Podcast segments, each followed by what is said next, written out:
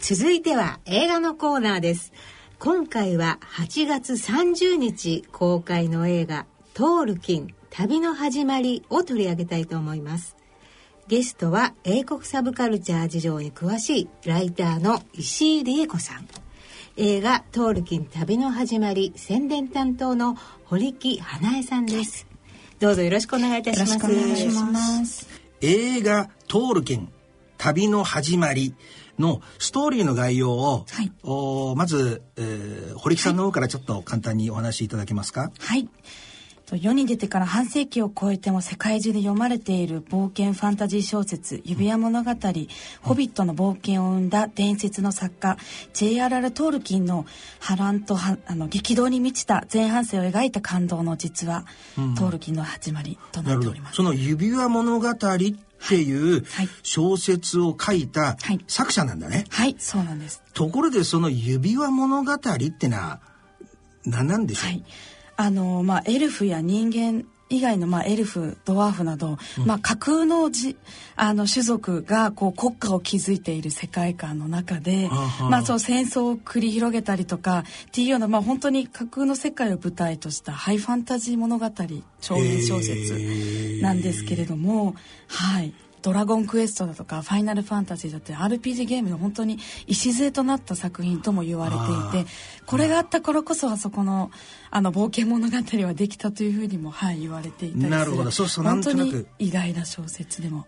あるんです。イメージの基盤みたいなものがこっから出てるわけだ、はい、小山さんはこの映画見られたの、うんうん、この「トールキン」も見ましたし「うん、ホビットの冒険」も見てますし「指輪物語」も全部見てます。どうですか？やっぱりあの私特に「ホビットの冒険」って言って、まあ、あの小人ちょっと人間ではない、うん、あのとっても魅力的なキャラクターが出てくるストーリーなんですけども、こういうものを生み出した人っていうのはどういう人なのかなってとっても興味があったんですけれども、うんうん、ああこういう生き方をしてた人が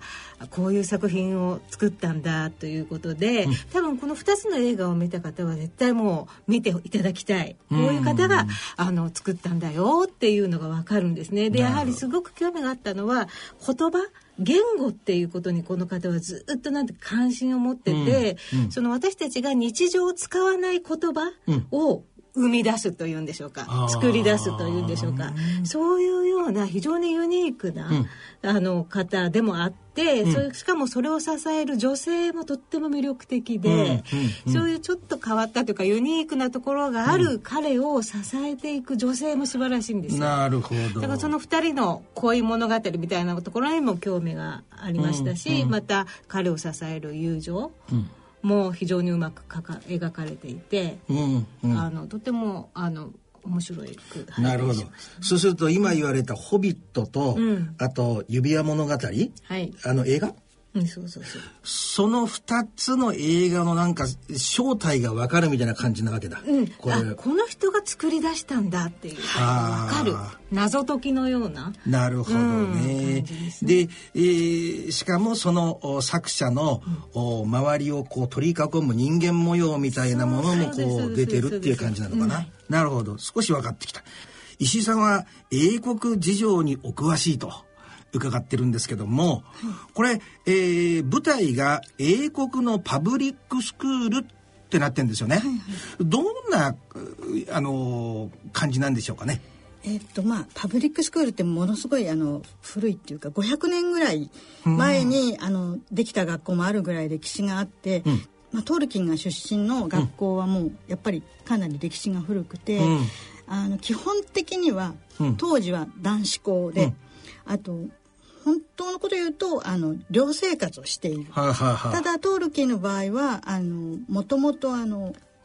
12歳で、うん、あの親を失って、うん、えー、教会の司祭のあのバックアップであのパブリックスクールに通うことができたんですね。ははで基本的にそういうあのパブリックスクールっていうのは富裕層の,、うん、あの指定が行くような学校なので、彼のようなあの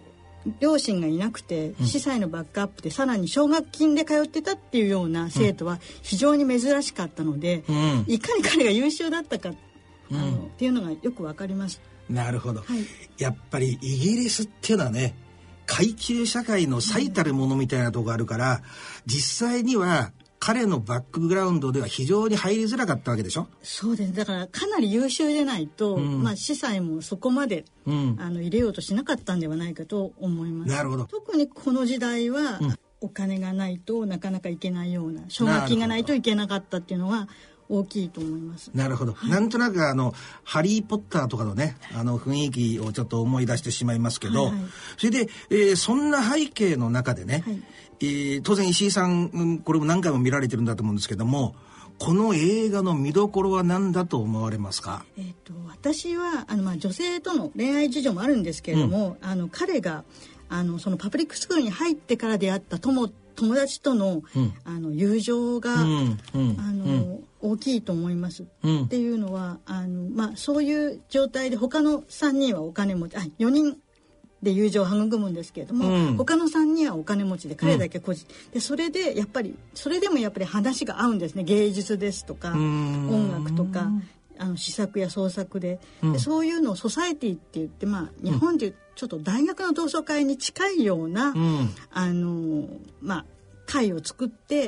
お互いをこう高め合ったりとか。あの将来の夢を語り合ったりとか、あのまあそういうことをそのグループの中でしていたっていうのが彼のその創作に影響を与えたと思います。これってだけどどうなんだろう？その4人の仲良しグループで、はい、あとさっき、えー、小山さんの話だとガールフレンドもいてサポートして、うん、なんか、えー、ちらっと私が思ったのはね、えー、新しい、えー、言葉みたいなのを生み出すわけでしょ、うん、なんかまああ新時代のなんかシェイクスピア的なね、なんかちょっとイメージもあるんですけども、なんかその背景